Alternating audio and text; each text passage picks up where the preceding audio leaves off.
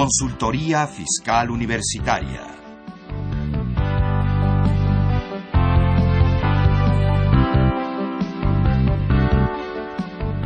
Un programa de Radio UNAM y de la Secretaría de Divulgación y Fomento Editorial de la Facultad de Contaduría y Administración.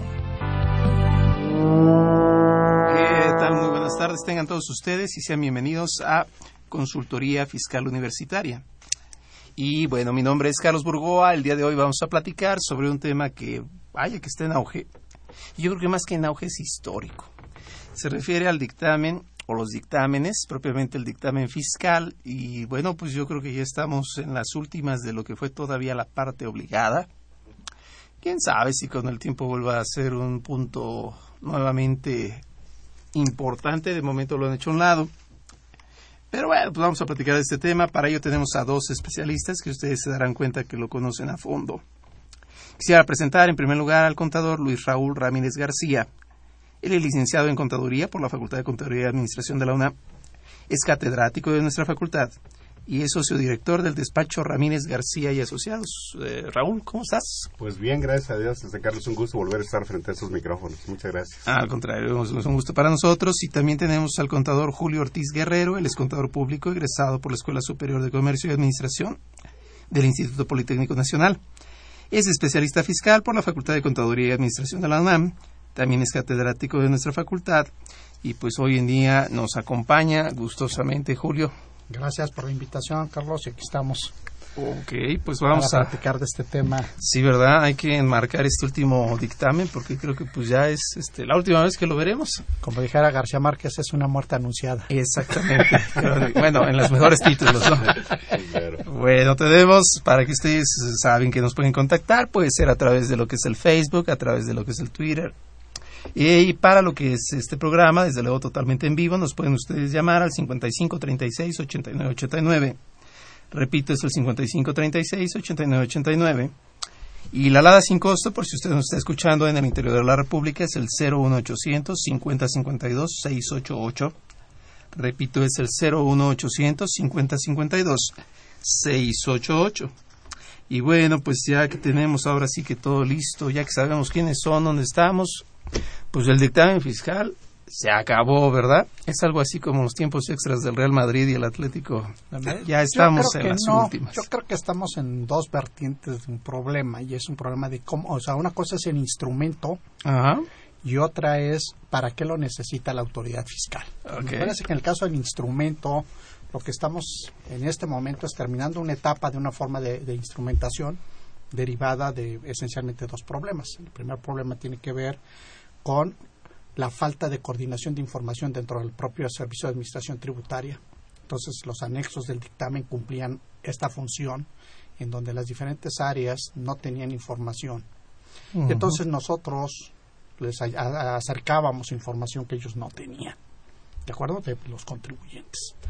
Y hoy vamos a entrar a- a- en una segunda etapa que es, yo creo que es el- lo que viene, es vamos a entrar a un mecanismo realmente de supervisión de dos, de dos temas. Uno es los despachos como entes supervisores de este, los contribuyentes y el problema de los impuestos en los, en los contribuyentes. Es decir, yo creo que lo que estamos ahorita es replanteándonos cómo es que el instrumento va a servir. En realidad, en este momento lo que lo que está es aconteciendo son dos cosas básicamente. La historia del dictamen es empezamos como opción, después lo pasamos a ser obligatorio y ahorita lo vamos a regresar a que sea opción otra vez. ¿De acuerdo? Claro. Entonces, me parece que en, en esa parte el instrumento eh, ha, ha servido para ciertos momentos y en este momento llega yo creo que una de sus etapas a su fin. Efectivamente, la parte obligatoria va a, a, este, cumplir su, su ciclo y en este momento pues, lo que habrá que hacer es primero cumplir correctamente este ciclo de obligatoriedad con los datos que se piden y después veremos ya seguramente más o menos será a finales de este año que estaremos ya con un nuevo instrumento para la parte optativa y obviamente allí eh, habrá algunos problemas en la parte eh, optativa derivado de la regla tan limitada que existe para efectos de que alguien opte por el dictamen a partir del próximo, bueno, de este año para de que presentar el documento. Para lo que 15, sería 2015. 2015, ¿no? Pero ahorita efectivamente el instrumento es un instrumento que termina ya su, su obligatoriedad. Creo que como lo comentas es muy oportuno porque la gente y los contribuyentes desafortunadamente pues en la poca información, en lo que es el lo alarmante de las noticias, pues la noticia se tiene que vender muchas veces. Se ha pensado que el dictamen efectivamente como como en algún momento es este amarillista la noticia, pues ya se acabó y no. No. El dictamen tiene una utilidad que, que cambia por políticas públicas que para esta ocasión se le considera que no debe ser obligatorio. Es muy distinto a que su contenido verdaderamente pueda brindar algunos efectos, incluso a veces hasta favorables u oportunos. Fíjate que ahorita todo el resumen que hacía Julio, que debo reconocer que fue uno de mis profesores en el posgrado, por eso se sabe toda la, toda la historia, ¿no? Lo va a ser viejito. Pero este, efectivamente, cuando yo empecé también mi vida profesional, este dictamen era totalmente opcional y no había reglas de que quién o no, era el que quisiera. Y después lo hicieron obligatorio, que eh, debo de confesarlo, aunque mis colegas eh, no estarán de acuerdo con eso, pero yo nunca estuve de acuerdo con que un dictamen fuera obligatorio, ¿no? O sea, ¿por qué tienes que, tú como empresario, por qué tienes que buscar a un tercero que le tengas que pagar para efecto de que haga un trabajo que finalmente pues, le corresponde a la autoridad, ¿no? Yo nunca estuve de acuerdo con Una idea de rechazo, ¿no? No sé si lo hayas experimentado con los clientes así. Sí, por supuesto. Y además, si no me cumples, además te multo, ¿no? Por no haberlo hecho obligatorio, porque te lo hago obligatorio. Y además la forma de medir cómo, cómo es que te lo hicieron obligatorio. Si tú vendías, tenías ingresos de un determinado monto, hablemos números redondos, las últimas cifras, 40 millones de pesos. O sea, no estamos hablando de que hayas tenido una ganancia tal, no, solo porque hayas vendido mucho y qué importa que hayas perdido. Y solo por vender mucho, o por tener muchos trabajadores, o por tener muchos activos, solo por eso estabas obligado a contratar a un tercero. Con lo cual yo nunca estuve de acuerdo, a pesar de que digo que muchos de mis compañeros no están de acuerdo, porque obviamente esto nos generaba ingresos a los auditores, o nos sigue generando. Pasa esa etapa, pero como que en ese momento yo lo veo como una etapa de castigo. Por vender mucho, tener muchos trabajadores, muchos activos, estás obligado a dictaminar tus estados financieros. Y resulta que se acaba ese tema y ahora digamos que viene un, un premio, si tú quieres. Ahora si vendes, si tienes ingresos arriba de 100 millones de pesos, o si tienes activos arriba de los 79 millones de pesos en el 2014, en el, sí, bueno, el 2014, entonces ahora estarás obligado. Perdón, será voluntario, ¿no? O sea, te doy el privilegio ahora de que contrates a un auditor y te haga un dictamen de estados financieros para efectos fiscales, que aquí hay que aclarar el otro punto. Este tema lo vamos a enfocar a la parte fiscal, pero no, no hay que olvidar que esto tiene un sustento previo, que es el dictamen de estados financieros que no tiene efectos fiscales, y ya la parte fiscal es el complemento de todo esto, ¿no? Entonces, primero fue, primero fue voluntario total, después lo hicieron obligatorio y hoy te vuelven a dar un beneficio, pero solo si eres, digamos, un contribuyente grandote. Es cuando puedes optar ¿Y por qué nace esta opción? A mí me da la impresión de que es así como que, por lo que dicen las mismas disposiciones fiscales, todo lo que tú como auditor asientes en el dictamen se presume cierto, salvo prueba en contrario. Entonces es como que, bueno, a ver, tú eres un contribuyente de más de 100 millones de, de pesos de ingresos, te doy la opción de que tú contrates a un tercero y que él diga si estás bien. Y si estás bien, yo autoridad te lo creo. Que Julio sabemos que eso no es del todo cierto. Claro, lo que pasa es que volvemos al tema de administración tributaria. ¿no? En la parte de la administración tributaria, la teoría te dice que el Estado tiene dos formas de resolver el problema. Una en donde él mismo hace la administración tributaria y la otra en donde la delega hacia el propio contribuyente. ¿no? Entonces, lo que pasa es que efectivamente en ninguna parte del mundo puedes finalmente hacer tú todo la parte de la administración, es parte de hacer las declaraciones, es parte de emitir los comprobantes, de hacer la contabilidad. Todo este tema es un tema en donde el Estado a los, a los particulares nos carga la parte de la administración y él se queda con nada más con una pequeña parte de la administración.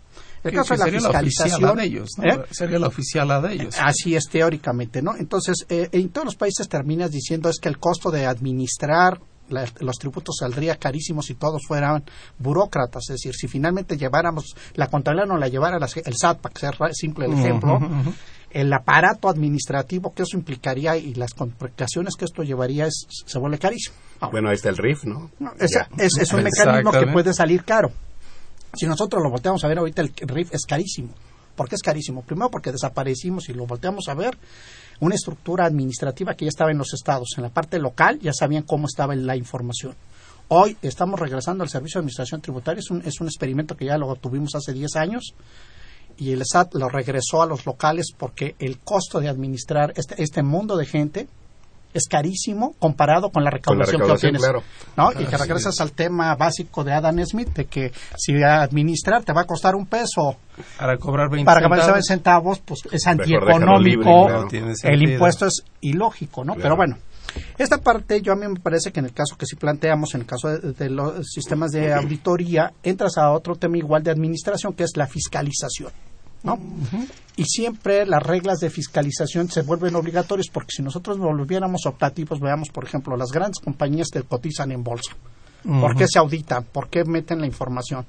Pues porque las normas para cotizar en bolsa te obligan a eso. Exacto, pero no, se puede exponer al público inversionista. A, un fraude, en donde, digo, o a pesar de eso, los hay. Entonces, lo que buscas es un profesional que no esté ni con melón ni con sandía que él emita su leal opinión profesional sobre el tema. No necesariamente coincide con la opinión de la administración de la empresa, ni necesariamente coincide con la opinión de la autoridad fiscal. ¿Qué ha pasado en esto y por qué estoy de acuerdo con Raúl? Aparentemente parece ser un castigo para los pequeños, tanto despachos como a las este, empresas, de que no puedan los contribuyentes optar por el dictamen y que esto salga entras a un problema de para qué, cuál es el fin del dictamen.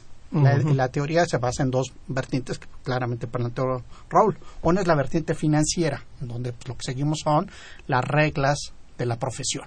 ¿no? Las normas internacionales de auditoría nos llevan a decir cómo se hace una auditoría y cuándo un, contador está haciendo bien el trabajo profesional de hacer una auditoría. Que incluso ahí es donde tiene la utilidad para socios, para inversionistas, para que creo que eso es lo que se pierde. o sea, ese es, ese es un tema. El otro tema es la parte fiscal. Nació efectivamente como una opción para que el fisco dejara de supervisar a, esos, a esas empresas porque había un tercero que lo hacía. El problema de la masificación que sucedió a partir de la obligatoriedad es que obviamente requerimos de más profesionales que se dedicaran a dictaminar. y eso, los honestos se quedaron en vanguardia. El problema básico es que tienes que entonces dices capacidades técnicas para mañana pues no se tuvieron y entonces hubo muchos errores muchas cosas, tanto del lado profesional como del lado de la autoridad. La autoridad tenía una idea, nosotros teníamos otra idea.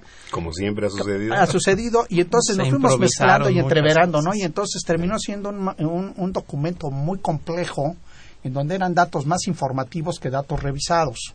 Si nosotros ahorita que veamos el análisis estamos hablando de más o menos 40 anexos.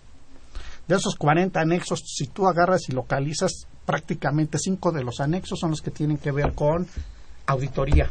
Los demás tienen que ver con datos informativos que aporta el contribuyente. No, ese es un tema. Les recomiendo que por favor nos llamen porque ya escucharon que aquí tenemos a los expertos y si no lo hacen, como dicen, el que no sale en la foto no aparece. Recuerden, es el hoy, hoy, la asesoría es gratis. por esta vez es gratis. Es el 5536-8989, 5536-8989. Y del ADA sin costo es 01800 5052-688 para que por favor nos marquen. Entonces, efectivamente, el dictamen no es solamente, vamos, creo que todo lo que llega como de alguna manera a la ley se sataniza siempre al extremo de quererlo hacer todo fiscal. Ejemplo, los outsourcing. Todo se hizo fiscal cuando en verdad tenía una razón distinta de ser por distribución de trabajo y especialidad de labores. ¿Qué más pasó? Eh, otro, la ley contra el lavado de dinero. Ya todo lo hicieron fiscal cuando en realidad tiene otra finalidad. Y es el caso del dictamen, que dentro de todo el universo que abarca tenía una aplicación fiscal. Pero todo se vació por ahí y creo que me suena muy lógico, como lo comentas Julio, de que la obligatoriedad implica que crece el universo que normalmente se estaba dando. Así es. En ese crecimiento tenemos un déficit de profesionistas que estuvieran dispuestos o con carga de trabajo para que pudieran darlo. Y ahí es donde se empiezan a colar, dijera Bush, las malas semillas, las manzanas podridas y ahí es donde se empieza a generar todo el problema. Se presentan dos problemas básicamente cuando inicia el dictamen. Si nosotros recordamos, en los años 80, nosotros hasta el 89 teníamos lo que se llamaba ejercicios montados. Entonces eso era una ventaja para los despachos, porque entonces tú tenías secuenciado con base en ciclo económico el cierre de la empresa Y entonces tú como despacho podías hacer auditorías con el la capacidad que tú tenías en diferentes momentos de cierre. Oye, Julio, no si me permites, para todo aquel público que es público de repente muy joven, ejercicios montados son aquellos que podrían empezar en agosto y terminar en julio, ¿no? Exactamente. Empezaban en diciembre y terminaban en noviembre. Y no eran de acuerdo con el año calendario. Digo, claro, nada más no, lo no, aclaro no porque sí coincidían. tenemos mucho público que es muy joven y no No, sabe no, esto. es- Que eso exacto. pasa en los Estados Unidos todavía. Así es. Y Entonces, así debería de ser. O sea, pero volvemos sí- al mismo tema que tú decías, Es Carlos. más fácil. O sea, otra vez lo fiscalizan. Exacto. Entonces, el tema es la autoridad fiscal por efectos de ciertos mecanismos de diferimiento impositivo entre empresas de grupo terminó restringiendo el cierre fiscal y haciéndolo todo un cierre fiscal enero-diciembre. Sí. Y al hacer eso y al volver obligatorio el dictamen, pues que, eh, eh, lo que hizo fue colapsar las capacidades de, lo- de- de los despachos para poder entregar información con ciertos grados de calidad y, y con el personal que se tenía en ese momento. Hoy tenemos más gente, eso también es real. Es decir, esa demanda obligó a mucha gente a prepararse, a hacer este más. Y los chiquitos pudimos crecer. ¿no? O sea, este es un tema en donde también tenemos que ver que las grandes firmas internacionales nos están llevando a depurar todo el sistema. O sea, no nada más es un problema del fiscal, sino es un Ujú. problema de las normas internacionales de auditoría. Ahorita que llegamos a ellas, vamos a encontrar que hoy prácticamente, si no eres una firma más o menos mediana o grande, no vas a poder auditar con base en normas internacionales de auditoría. Nada más para poner un ejemplo simple Claro. hasta el año hasta hace dos años nosotros para ser simple las empresas contrataban a un actuario para que les hiciera el cálculo actuarial de todos los asuntos laborales. Y nosotros como auditores con base en normas nacionales lo que decíamos es pues si un experto tercero me dice que eso está bien Pues eso está ese bien. dato está bien y ese dato está reflejado Claro, en pues los Yo no puedo decir que esté mal, pues si no es un experto, ¿no? Exacto. Sin embargo, en las normas internacionales te dicen que no. Que una vez que la empresa te da la opinión de su experto, tú en tu despacho tienes que contar con un experto que te diga si el estudio que hizo el otro Oh, lo hizo con bases técnicas correctas. Entonces agarras y dices, entonces se va a encarecer el costo de la auditoría. Porque, Sí, pues, claro. porque necesito ti- tipos, digo, tenemos temas como ese, tenemos temas como precios de transferencia, Exacto. ¿no? En donde dices, bueno, pues las capacidades otra vez en México no son este, grandísimas para, para este tipo es. de trabajos especializados y dices, entonces las firmas chiquitas pues debemos tender a desaparecer Sí, empiezan y las firmas grandes deben de tomar otra vez su cauce. Este es un tema en donde lo- eh, a mí me parece que en la parte fiscal y en la parte financiera debiéramos entrar a un tema que la autoridad fiscal y la autori- las autoridades eh, de contabilidad no queramos aceptar y es no puedes poner las mismas reglas para un tipo que gana 100, eh, que vende 100 millones de pesos donde la estructura administrativa la puede el- los costos los puede absorber A un tipo que vende 10 millones de pesos y le quieres impla- implantar las mismas reglas, porque entonces obviamente llega un momento en que la- los costos se salen de control y la gente prefiere violar la norma Claro. que cumplir la norma. Entonces es un tema en donde sí tendremos que ir adaptando ciertas cosas. Sin embargo, hoy que ya hicimos primero la profesión está regida por el Instituto Mexicano de Contadores Públicos en el caso de México.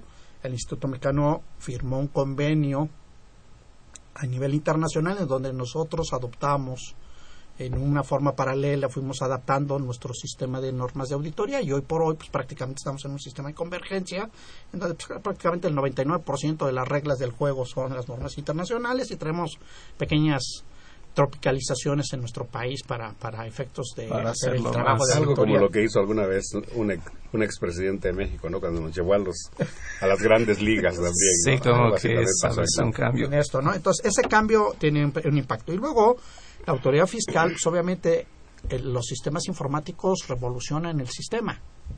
Ujú. ¿Por qué? Pues porque antes era todo manual, había que pasar un reporte de A hacia B y de B hacia C, y los departamentos no eran, lo- es decir, las partes políticas y de poder dentro del propio sistema de administración tributaria hacían que ciertos jefes no le dieran a otros jefes información que ellos accesaban o que ellos procesaban.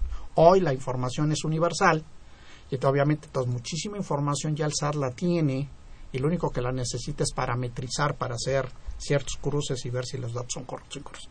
Entonces ya no le sirve el instrumento que hoy estábamos usando. Pues el instrumento tiene que ser modificado. La pregunta es cuántos vamos a poder sobrevivir a los A cambios los tanto cambios. eh, eh, técnicos como a los cambios fiscales, ¿no?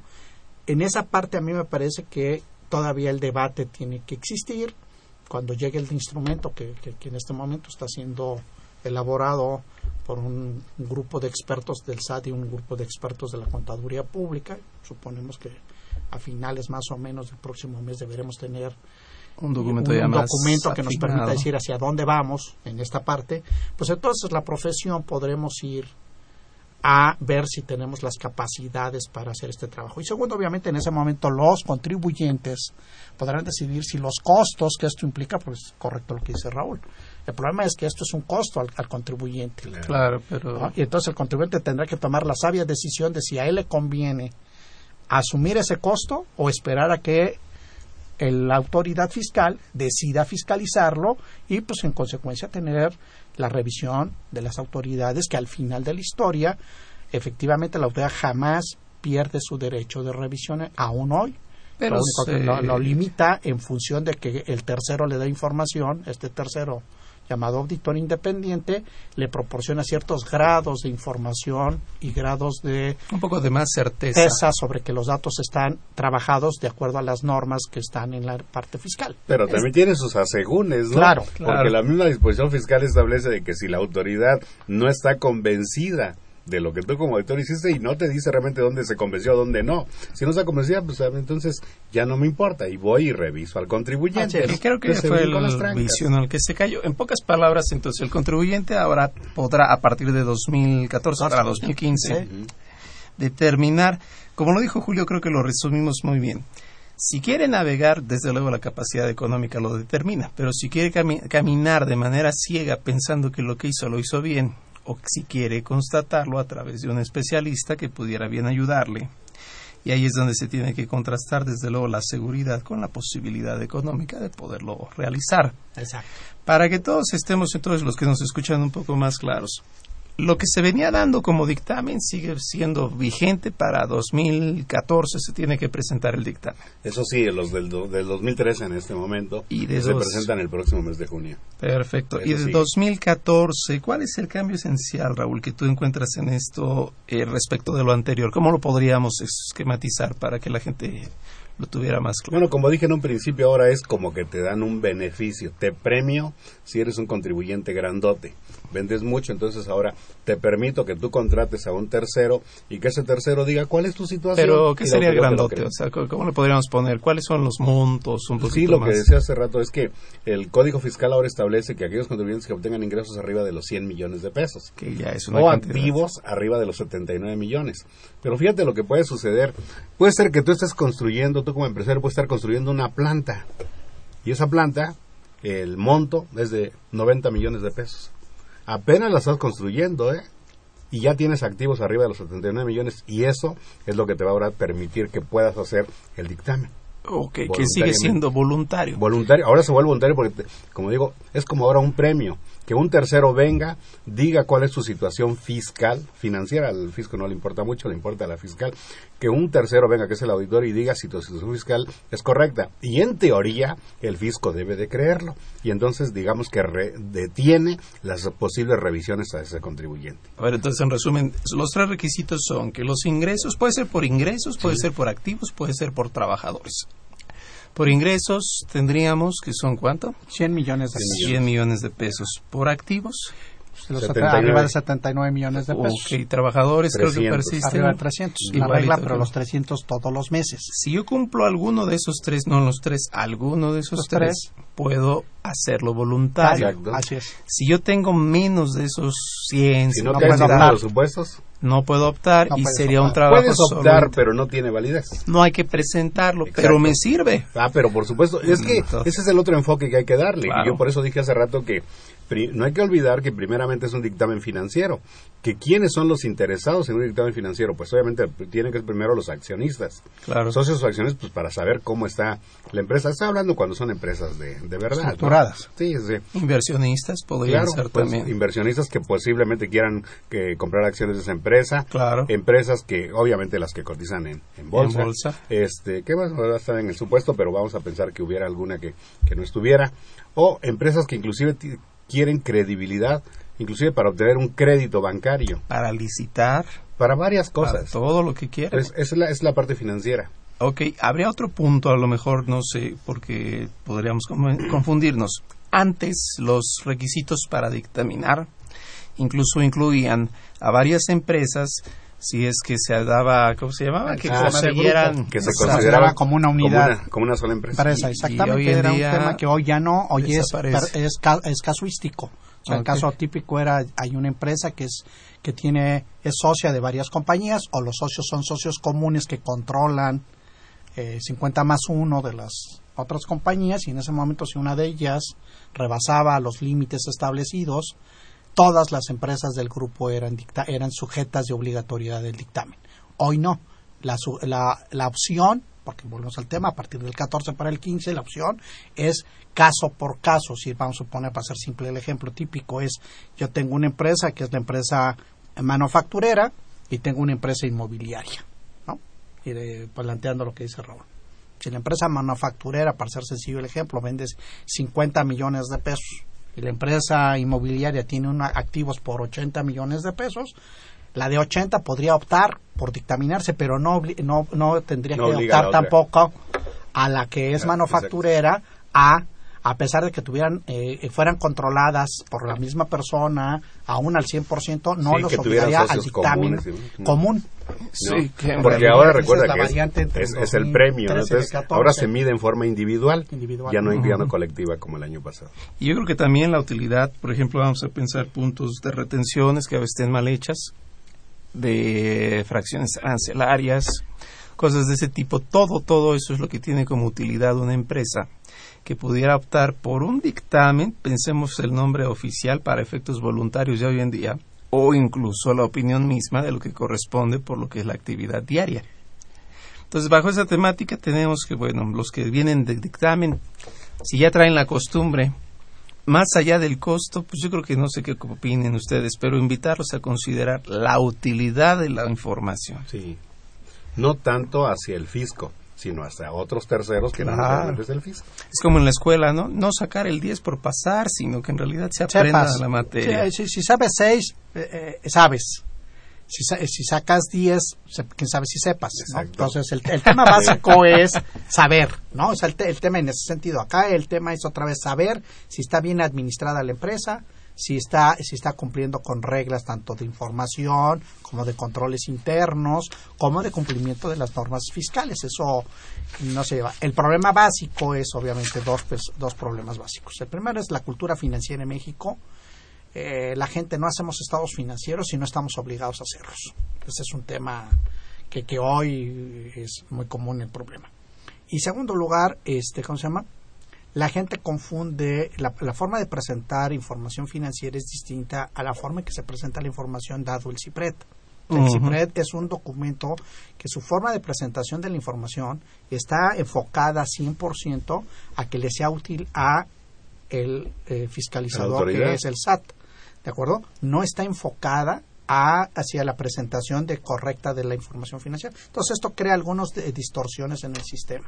No, pues bueno, realmente es un tema bastante amplio. Vamos a ir rápidamente a una pausa para poder aquí acomodar las ideas. Pero recuerden que nos pueden llamar 5536-8989 y el 01800 5052 688 Regresamos.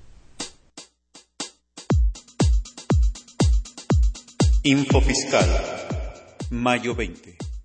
Se publica el decreto por el que se reforman y adicionan diversas disposiciones de la Ley Orgánica del Congreso General de los Estados Unidos Mexicanos, de la Ley General del Sistema de Medios de Impugnación en materia electoral, de la Ley Orgánica de la Administración Pública Federal y del Código Federal de Instituciones y Procedimientos Electorales en materia de iniciativa ciudadana e iniciativa preferente. Mayo 21. Banxico emite el informe en el que analiza la inflación, la actividad económica, el comportamiento de otros indicadores económicos del país, así como la ejecución de la política monetaria del trimestre enero-marzo del 2014 y diversas actividades del banco durante dicho periodo en el contexto de la situación económica nacional e internacional, para dar cumplimiento a lo dispuesto en el artículo 51, fracción segunda, de la Ley del Banco de México. Mayo 21. se emite el decreto por el que se reforman, adicionan y derogan diversas disposiciones del reglamento de agencias de colocación de trabajadores. Mayo 21. La Prodecon y la Concanaco Servitur firmaron un convenio de colaboración por medio del cual analizarán problemas concretos que enfrenten los empresarios para buscar la mejor solución. Mayo 21 el SAT responde a la recomendación de Prodecon sobre devoluciones de IVA sin dar solución concreta a la problemática denunciada por el Ombudsman. Mayo 22. Se reforman, adicionan y derogan diversas disposiciones del reglamento de la Ley de Comercio Exterior. Mayo 23. INEGI publicó el dato de crecimiento del PIB del primer trimestre de 2014, el cual se ubicó en 1.8 en su comparación anual. Con base en cifras ajustadas por estacionalidad, el PIB creció 0.3% contra el trimestre anterior. Derivado de lo anterior, la Secretaría de Hacienda estima que durante 2014 el crecimiento real del PIB será de 2.7 y prevé un mayor dinamismo para la economía mexicana en lo que resta del año. Mayo 23. El SAT invita a los contribuyentes a conocer los procedimientos para la renovación de autorización y recibir donativos deducibles para 2015 para la presentación de la información de transparencia correspondiente al ejercicio 2013 y todo lo relacionado con la solicitud de nueva autorización para recibir donativos deducibles. Mayo 23 se da a conocer el valor en pesos de la unidad de inversión para los días 26 de mayo a 10 de junio de 2014. Mayo 23. Se expide la Ley Federal de Competencia Económica y se reforman y adicionan diversos artículos del Código Penal Federal.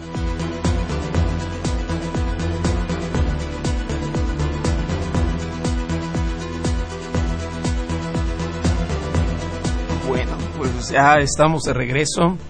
Qué barbaridad, ahorita en el corte me estaban platicando más detalles del dictamen. Pues yo creo que estoy listo para tirarme del segundo piso, si es que no estoy muy preparado.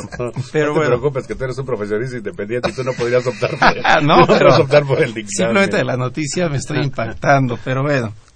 Eh, para que no se me impacten todos, tenemos la revista Consultorio Fiscal. Como saben, cada quincena trae eh, nuevos contenidos. En esta ocasión es la segunda quincena de mayo, el número 594, y habla de la reforma constitucional de energía y desafíos en leyes secundarias. Eh, yo tuve la oportunidad ya un poco de ojear este artículo. La verdad lo recomiendo por lo siguiente.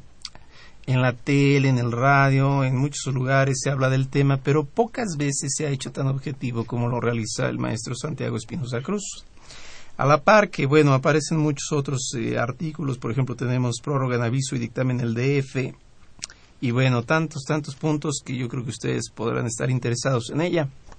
Si ustedes son de las cinco primeras personas que nos llaman, se llevarán un original de este número y repito es el 5536-8989 o 01800 5052 688 para llevarse consultorio fiscal. Y bueno, pues estamos platicando un poquito del contenido, de las normas, y ahorita platicó Julio un punto y que quisiera compartirlo al aire con ustedes, las normas de atestiguamiento. Sí, sí. O sea, tenemos normas de auditoría, eh, normas internacionales de auditoría y tenemos reglas de atestiguamiento.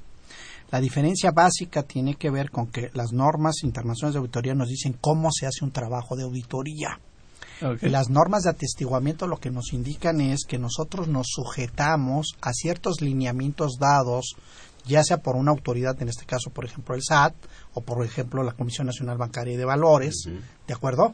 Ellos ponen reglas que no necesariamente coinciden con la, normatividad contable, ¿no? Vamos a poner un ejemplo simple, para hacer sencillo el ejemplo. Nosotros en materia de normas de auditoría internacionales nos dice, para ser sencillo, dice, usted tiene que determinar una muestra, ¿de acuerdo? Y usted establece la muestra con base en algún criterio. Vamos a suponer, pongo el criterio, el 5% del valor de los ingresos para mí es si rebasa el, este, la, partida ese monto, yo la debo revisar. Imaginemos que alguien tiene 10 millones de pesos. Y yo digo, el 5% de 10 millones de pesos son 500 mil pesos, ¿no? Entonces, todas las partidas que rebasen 500 mil pesos deben ser revisadas por el auditor. Hacer sencillo el ejemplo. Ese fue tu parámetro. Ese fue mi Sí, parámetro y entonces la norma sí. me dice, usted no podría, bajo ninguna circunstancia, si usted parametrizó así, todas las cuentas que tengan este movimiento, un- una operación de superior a 500, todas debieron haber sido revisadas por usted, compañero. A empezar. ¿Cuál es la diferencia con una norma de atestiguamiento? Que de pronto, para hacer sencillo el ejemplo, el SAT me dice, compañero, usted tiene que revisar las nóminas. ¿No? Yo le digo, no hay ningún tipo que rebase 500 mil pesos de salario anual. Pues, Desde el punto de vista de norma de auditoría, yo no, te- no estaría obligado a revisar la- la- la- las nóminas específicas de persona por persona. Sin embargo, el SAT me dice, no, usted tiene que haber hecho pruebas sobre que el cálculo del impuesto sobre la renta de los salarios esté bien. Y entonces yo tengo que quitar esta regla y usar esta otra Claro. para poder cumplir y decirle, bueno, ok, si tú quieres que yo revise las retenciones de salarios, pues entonces mi, mi prueba pues este no está basada en normas de auditoría, Selectiva, está basado en reglas que tú pusiste y pues hago lo que tú dices, ¿no? Y por ejemplo, en normas de auditoría decimos, para hacer simple el ejemplo, si hay un error en la información, pero ese error, volviendo al tema de los 500 mil pesos, no rebasa los 500 mil pesos, tú dices, pues no es relativa. material y no lo investigue, Claro. pero la autoridad te dice, ah, no, no, Pero lo puso Aquí, usted, si encuentra un error, así sea de un peso en, en- en materia fiscal, usted me tiene que decir, el señor se equivocó en un peso, me dice cuál fue el procedimiento que siguió usted para calcular el peso de diferencia, ¿de acuerdo? Y usted nos puede dejar de informarme eso. Entonces, esto hace que entonces nosotros, a, para- a partir de que entramos en este mecanismo, pues entonces el CIPRED, digo, el dictamen fiscal se vuelve un sistema híbrido, en donde una parte está hecha con normas de auditoría que son los estados financieros de la empresa, las notas de los estados financieros de la empresa, pero toda la parte adicional de los anexos del SAT que están en el CIPRED, que el SAT pide, están llenados y están hechos los trabajos para cumplir lo que él pretende Lo que él quiere. lo que él quiere y entonces ahí es donde nos encontramos en una contradicción, llamémosle de alguna manera, con todas estas reglas en donde los técnicos teníamos problemas para decir es que no se adapta exactamente Sí, porque al cajón que tenemos de auditoría, ¿no? Y entonces hay problemas de cómo se debe trabajar este, este tipo de instrumentos. Es decir, las normas me dicen cómo hacerlo Así ¿Cómo es. hacer algo? y la otra me dice qué es lo que le debo poner. Sí, no, pero fíjate que el, ejemplo que ponía Julio Ajá. es muy palpable en otro más grande todavía. El dictamen para efectos del seguro social y el dictamen de que haces a la misma empresa, al mismo patrón, pero para efectos, digamos, del SAT y para efectos financieros. Es. Estos dos dictámenes, el de estados financieros lo haces con base en pruebas selectivas, parámetros, etcétera. Pero el del seguro social es al 100%. Ahí no puedes decir, ah, pues hay 500 trabajadores y solamente No, voy a revisar pues, 495. No, tienes que revisar los 500 trabajadores que tuvo el patrón. Sí, o pues sea, es un esa es una... Y esto justamente viene a, a confirmar la teoría que tengo frente a los alumnos. Decirles, recuerden que, por ejemplo, en nuestro ámbito hay dos grandes mundos, el mundo contable y el mundo fiscal. Entonces no me, no me confundan, no me digan que es lo mismo. Y ejemplos los tenemos, hace rato tú mencionabas algunos, pero basta con ejemplos tan sencillos como que, a ver, en las leyes fiscales hay una definición de lo que es el activo fijo y las normas de información financiera dicen lo que es el activo fijo. Y no voy muy lejos en algo que nos afecta a todos, los comprobantes en materia. El Código Fiscal te establece una, una serie de reglas en comprobantes, pero son comprobantes para efectos fiscales. Pero eso no tiene nada que ver con un comprobante para efectos civiles, mercantiles, laborales. Son dos mundos. Entonces, hoy día es más complicado porque tienes que expedir dos tipos de comprobantes, el mercantil y el fiscal. Y es lo mismo que pasa con el dictamen. Un dictamen que lo haces, como decía Julio, con base en normas internacionales de auditoría y otro que lo tienes que hacer conforme te lo pide esa autoridad a quien se lo vas a presentar. Y ahora, conforme a lo que se están dando de lineamientos, las reglas eh, fiscales y todo esto, ¿qué es lo que se está pidiendo, qué es lo que se está dejando de lado o cuál es el- la modificación? ¿A qué nos enfrentamos ahora por cuanto a detalles? en detalles. En cuanto al CIPRET, en realidad, como, es un que- documento, es un, es un archivo, lo que pasa es que tienes dos tipos de cambios esencialmente. Unos cambios que tienen que ver con el, llamémosle, software. ¿De acuerdo? En donde tiene ciertas habilidades el programa que no tenía antes. Y luego tienes los contenidos de los archivos que van en, es- en ese software, ¿no? Entonces, primero entremos al, al- al tema más sencillo para nosotros. Obviamente, si traes al programador, te va a decir que es lo más complejo. De eso este, no somos expertos, pero vamos a ir. En el caso del software, el software tiene tres pequeñas variantes. Primera, la primera variante es este los archivos, todos los archivos ahora son eh, tienen una terminación XSPR. ¿De acuerdo? Antes teníamos cuando vinimos en el 12 que había la posibilidad de que como el software del 11 no era igual al del 12 se, se permitía poder leer otro tipo de archivos que daba el XLM este, en, en el ar- software anterior. Ahora ya no hay ese archivo porque ya los archivos que vamos a ocupar son los archivos del 12 para transformarlos al 13 porque presentamos información comparativa. Entonces, ese es el primer cambio, llamémosle, que es simplemente de cómo se maneja. El archivo que se envía al SAT es el mismo de siempre. El archivo se llama SBX2. Es igual el año pasado, que este año no hay cambio. ¿Dónde viene el cambio? El cambio viene en la parte que tiene que ver con un aditamento que ya viene el año pasado que se llama hoja de trabajo. Ese aditamento de hoja de trabajo hasta el año pasado era muy limitado el manejo de la hoja de trabajo para llevarlo hacia el, el CIPRED como, como información. Hoy es más versátil. La hoja de trabajo tiene mejores características técnicas para poder adaptarse el dato. Y hay una curiosidad que es cuando enviamos el dictamen, el sistema se abre y recepciona el documento. El problema es principalmente cuando estamos en los últimos días, que tú mandas tu dictamen y pues no sabes qué pasó, ¿no? Tú, tú dices, yo ya envié y pasan dos horas, tres horas y pasa todo un día Tres días. y no te va, y no y nadie te dice en dónde en dónde está tu dictamen, ¿no? Y mandas otro, imaginemos tres horas después y el que mandaste primero nunca te contestan y el, y el de las tres horas después ese sí te avisa que ya lo recibieron y que están de acuerdo por lo menos técnicamente sobre la recepción del documento. Hoy el software va a permitir que tú monitores, o sea, puedas entrar al sistema del SAT y te diga en qué parte del sistema del SAT está tu archivo.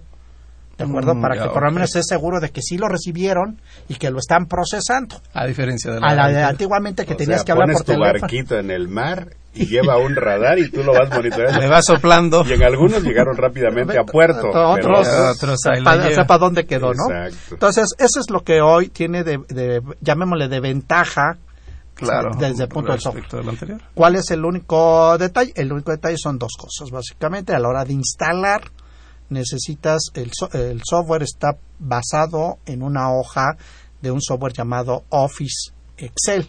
Entonces tienes que checar primero dos cosas. Ese Office Excel corre en una plataforma llamada Windows. Entonces, lo primero que tienes que verificar cuando bajas el sistema del SAT es que tienes que tener todas las paqueterías actualizadas, porque es lo primero que hace el SAT. O sea, cuando tú te conectas al sistema del SAT y dices, bájalo, lo que hace el sistema es primero revisa tu máquina y ve si tiene todas las paqueterías actuales Las que vas a utilizar. las que vas a utilizar. Sí. Si no las tiene, pues no te deja instalar y uno empieza a empiezan a aparecer cosas que dicen así tan simple como fue imposible instalar. Entonces tú dices, está grave el problema, ¿no? Sí, nada más es por falta de... Pero es un problema que sí, es muy común que la gente que te maneja los equipos, a mucha gente le quita las actualizaciones automatizadas y entonces la gente nunca más actualiza. Entonces el día que vienes de pronto te dicen pues que le faltan 200 actualizaciones y eso significa como 5 horas de máquina prendida sin hacer nada hasta que termina de actualizar toda la información. Entonces lo primero que le recomendaríamos a los colegas es, compañero, primero actualice todo su Windows, Claro. todo su Office Pues más que eso, actualiza tu máquina, Julio. Checa tu ahí- porque- ahí no lo no, porque recomendaría. acuérdate que las máquinas Te- de decir, repente a mí ya no Ese es uno de los temas que, que es importante, que bueno que lo aclaró Raúl, bueno que lo planteó. Si trabajas con Windows 8, es un problema, el CIPRED no está plenamente jalando. O sea, si hay momentos de que Ah. puedes tener, o sea, si te vuelves muy moderno, tienes problema. Si estás muy viejo, También. también. ¿Cuál es la tienes que estar versión exactamente adecuada? En el justo medio de trabajar con XP o Windows 7 jala excelentemente bien. Esos dos que serían Esos los sí tradicionales. El. Windows 8 jala, pero por momentos puede llegar a tener pequeños salidas del sistema y dices, ¿qué pasó? Y dices, ni modo, como todas las cosas de software, apagas y vuelves a aprender. Si no guardaste, obviamente perdiste lo que habías capturado en ese momento. Señores empresarios, vean por qué. No es, no es un capricho que a veces tengamos que aumentarle los honorarios por la auditoría. Es parte de todo eso. La máquina, la, computadora que yo usé el año, no la computadora Ah, que usé el año pasado, pues la capacidad para este año ya no es suficiente.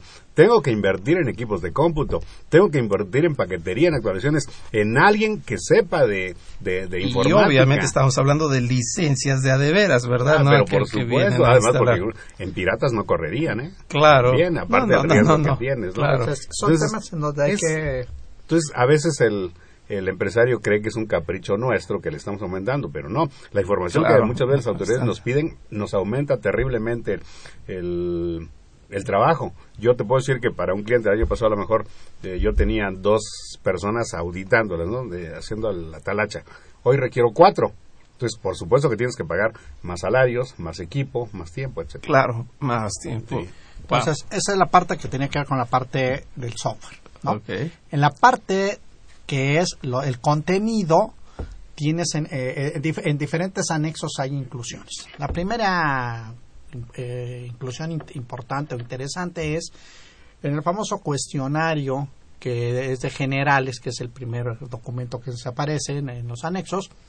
En ese documento aparecen algunas preguntas per- con vertientes fiscales que tienen ciertos detalles. La primera que tiene que eh, visualizarse es un asunto de si hiciste, eh, eh, hiciste fusiones o escisiones, ahora se desglosa cuántas hiciste. Antes nada más te permitía una, ahora te permite que si hiciste la fusión 1 y la 2 y la 3 y la 4, se la puedes desglosar. La segunda es, si recordamos, hubo un mecanismo de condonación en el 13, Ujú. ¿De, acu- de acuerdo? Entonces el SAT ahora está preguntando si fuiste o no a Si aprovechaste o no. aprovechaste o no Objeto de ese este- tema. Y entonces volvemos al tema, es cuando nos damos cuenta que dice uno, pues se supone que el que le eh, autorizó a esta persona ese, llamémosle, beneficio, pues fue el SAT. Entonces supone que en alguna de sus áreas tenía que tener esa información. información. Dices, ¿para qué me la pides si se supone que tú la tienes? Él te dice, bueno, es que eso la tiene el tipo de recaudación Exacto. que fue el que Y hizo. yo soy y yo auditoría. soy, yo soy Soy de fiscalización claro. y yo eso no lo sé. Entonces yo necesito que me digas si el contribuyente tuvo o no obtuvo esta autorización y si está cumpliendo o no con esa autorización de pago. O parecer ser que fuera un 4, ¿no? O sea, que el A ver qué contribuyente tan sí lo tomó y que tú es. digas que no. O sea, no entendemos de verdad, ¿no? Ese es, es Claro. los temas que O tienes. lo van ahí. a considerar ingreso acumulable. Ah, no, ese es el otro Va- tema. vamos, ¿eh? tienes otros temas que, que te preguntan y que es, es decir, es típicamente un problema que hoy sí traemos los contadores y es el problema de la PTU. El problema esto es por el cambio de la famosa Ley Federal del Trabajo del 12, Ujú. que ya entró plenamente en vigor en el 13. El problema que traemos los auditores es que de pronto seguimos teniendo empresas que no tienen trabajadores. Uy. ¿De acuerdo? Porque no se hicieron las adaptaciones jurídicas, legales, de todo lo que tú quieras. Siguen vaciándolo todo en outsourcing. en outsourcing. Y entonces el problema que traes como auditor es que te preguntan, ¿tiene trabajadores? Sí o no. ¿Causa PTU? Sí o no. Y entonces entras a un Las tema. ¿Entra en el 69B? ¿Sí o no? Operaciones inexistentes, ¿no? ¿No? Vamos, No entonces, eh, ese es un tema importante en esto de las preguntas, porque dices, pues son temas en donde ahora sí, los auditores tenemos un problema. El año del 12 todavía dijimos, bueno, es que fue un mes, este nada más, no hay bronca. Pero ahora que estás en el 13, pues plenamente si hay un problema cuando tú dices, no tiene trabajadores la empresa, y tú dices, "¿Y entonces, ¿cómo hace las operaciones? Claro. No hay forma de que no pueda hacerlas, ¿no? Y entonces entra toda una implicación desde el punto de vista fiscal, desde el punto de vista financiero y desde el punto de vista del auditor. ¿Qué opinas tú? Y entonces es un tema que pues ya está ahí puesto. Otro de los temas que, que se modifican son derivado de eh, adecuaciones técnicas. Los contadores ahora le llama eh, el estado de resultados, lo seccionamos. Entonces ahora le llamamos que tenemos un resultado integral al resultado. Entonces agarramos otras cosas que le llamamos otros resultados integrales y hacemos el gran total de los resultados Integral. integrales. Esa es, ah, es lo que provoca que entonces el estado de resultados y algunos anexos de gastos sean modificados para poder cumplimentar con esta técnica contable diferente. Esencialmente esto le pega a, los, a la mayoría no nos pega, le pega esencialmente a gente que tiene que ver con, que tiene empresas subsidiarias, que tiene operaciones internacionales, el seccionamiento lo trae de otra manera el estado de resultados. Y el otro cambio de la documentación que te pide el SAT es una que tiene que ver con el anexo de gastos. Antes teníamos un anexo que se llamaba otros gastos. Hoy agarraron y lo metieron todos los anexos, todos los gastos los metieron, le metieron otra columna y le pusieron otros gastos. Entonces desapareció un anexo y este anexo que llamaba de gastos de administración y que sé qué se hace más grande. se hace más grandote. Le hicieron otras dos columnas y ahí no lo meten. Entonces eso provoca ciertas adecuaciones técnicas. Wow, vaya que es todo un cambio. ¿eh? No, bueno. Todo un cambio. ¿cómo es? Son 40 anexos, entonces es muy complicado poder, eh, en, en- este, y más verbalmente, explicar cada pequeño detalle de cambio. Pero esos, esos son los cambios. Y luego en el lado de los impuestos tienes cambios en, por ejemplo, lo que son las declar eh, hay un anexo en donde lo que se declara es todos los, los impuestos causados por el contribuyente. La inserción es, es del IEPS, principalmente para asuntos de que este, de casas de Las nuevas, La- las nuevas, los nuevos actos. que los, originaron los actos que fueron grabados en el 13 que no estaban grabados en todas el las 12 golosinas. Eh, exactamente en el Todo lo que 13, tiene que- azúcar. Lo de- y, y cosas de las casas de, de, este, de juego etcétera etcétera que fueron grabadas a tasas diferentes no entre el 12 Claro. y el 13 entonces esos hay, esas adecuaciones eh, están en el en el tema de esta parte no eh, al- algún otro anexo que llega a tener alguna variante importante, este, ¿cómo se llama? Tiene que ver con cómo resuelves lo que se llama, llamémosle, los pagos del IVA. El IVA es un tema muy complicado porque está muy mal diseñado el sistema. O sea, el IVA es mensual. Entonces, el problema es que tú, por hacer simple el ejemplo, el mes de enero pudiste tener impuesto a cargo, en el mes de febrero pudiste tener saldo a favor, el mes de marzo tienes impuesto a cargo, pero tú el saldo a favor vas y pides o, o Claro. pides devolución o pides compensación universal O lo acreditas. o lo acreditas al siguiente y entonces traes un problema a la hora de que te dicen pues dame el dato de los totales tú dices a ver compañero ¿cuál de los totales? Pues sí, si esto es mensual, ¿no? Sí. si esto es mensual no, Me no, no dejas el jugar dato. con el saldo en el Eh, Se el quedaron dato- como con la historia de cuando era anual, ¿no? exactamente se quedó O la inercia del sistema está hecho para que sean tanto así. Así es, y entonces requeríamos un anexo en realidad que hiciera las veces de hacer declaración mensual para poder eh, ejemplificar correctamente el dato y decir esto los compensé, esto los actualicé, esto los acredité, es lo que pues, sucedió en realidad. Entonces es muy complicado el llenado en esa, en esa parte. Y otro tema que me parece que es, que es fundamental es el asunto de que ahora los contadores, por una regla de procedimiento, requerimos para enviar el dictamen, ¿sí? estar al día con nuestros impuestos. Sí. Bueno, no con nuestros impuestos, con todas Con nuestras todas obligaciones, obligaciones fiscales. Sí. Ah, sí, hay que predicar con el ejemplo, ¿no? Exactamente. Todo el mundo tiene que estar A ver, usted contribuyente contrató a un auditor para que le dictamine los estados financieros, primero verifique que el auditor esté al corriente con tus obligaciones fiscales. se lava bien Porque los de lo contrario, entonces su dictamen, adiós, no sirve. No a sus honorarios que le pagó, pues con la pena no creo que se los El devuelvan, problema es ¿no? que eso que acaba de decir Raúl no te lo dice, no se lo puede, el contribuyente no lo puede revisar en el momento que contrata al auditor, Claro, pues eso es algo sino que hasta no el momento en que envíe el dictamen. ¿Dónde queda la buena fe de aquel que lo contrata? Partiendo de que pues pudo, pudo haber sido engañado. ¿no? Fíjense, Verónica Flores dice, ¿por qué se permitió que la Secretaría de Hacienda implementara las facturas electrónicas? Ya lo sabemos, eh, dice que, que puede hacer la gente que no tiene computadoras, que es que se puede pensar o que si se va a derogar la ley. Pues la lógica es no. No, no, ya no es regreso, es un problema ¿Por qué lo pensó? Pues porque se le antojó. Y, y dos, que ¿cómo le puede hacer a la que no tiene computadora? Pues el SAT dice, si no tienes computadora, pues vente aquí a la oficina y aquí lo haces Ah, en mi que le oficina. echamos ganas, no te preocupes. sí. Claro, es mi horario, pero Pues pues sí, ahí claro, vamos. sí, sí, sí. Híjole, qué difícil es este tema. Bueno, la verdad el cambio creo que habla por sí solo. Son muchas exigencias, son muchos puntos, pero queda claro que son para las empresas que tienen ahorita pues un cúmulo alto. Sí.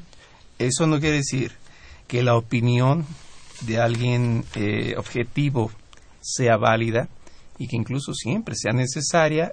Yo creo que todo el mundo tiene que estar siempre atento de qué es lo que está haciendo. Hay un dicho, ¿no? Que tu mano izquierda no sepa lo que está haciendo la derecha, en la lógica de que se llega a un equilibrio correcto de hacerlo, lo hacerlo bien. Claro. Pero, ah, qué difícil. Pues bueno, yo creo que si tuviéramos muchas dudas, pues yo me iría precisamente con Raúl o con Julio, porque realmente esa es la diferencia. Pero acabándose el programa, la consulta ya cuesta. Ah, pues, por eso lo estoy haciendo largo el comentario, para que se tarde todo. No te haga falta mañana, ¿no? Claro, híjole.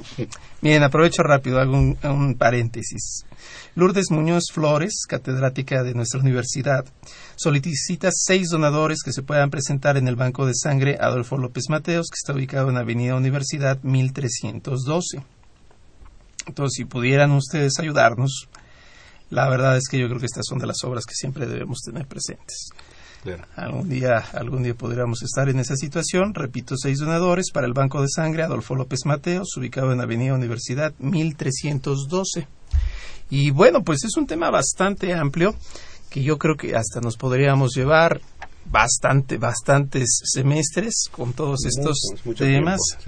Eh, yo lo único que considero, pues desde luego es tomar siempre todas las medidas y dentro de esas medidas implica la opinión del experto objetivo, que mucha gente lo ve como un gasto, yo creo que más bien lo veo como una inversión.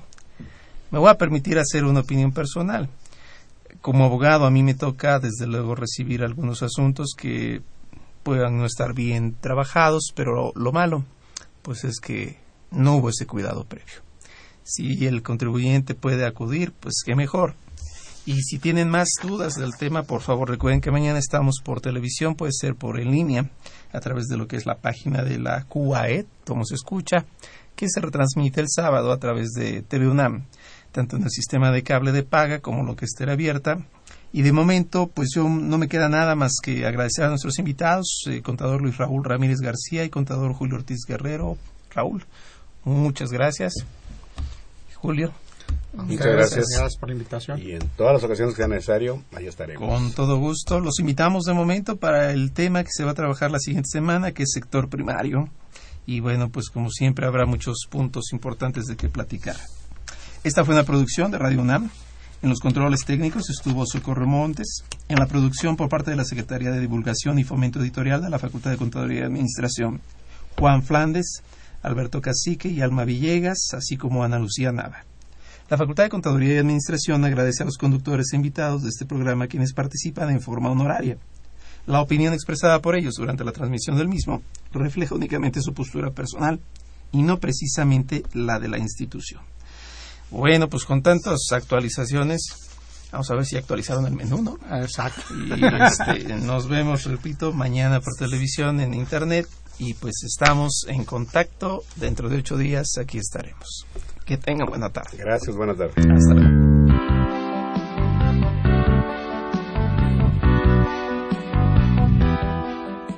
Consultoría Fiscal Universitaria.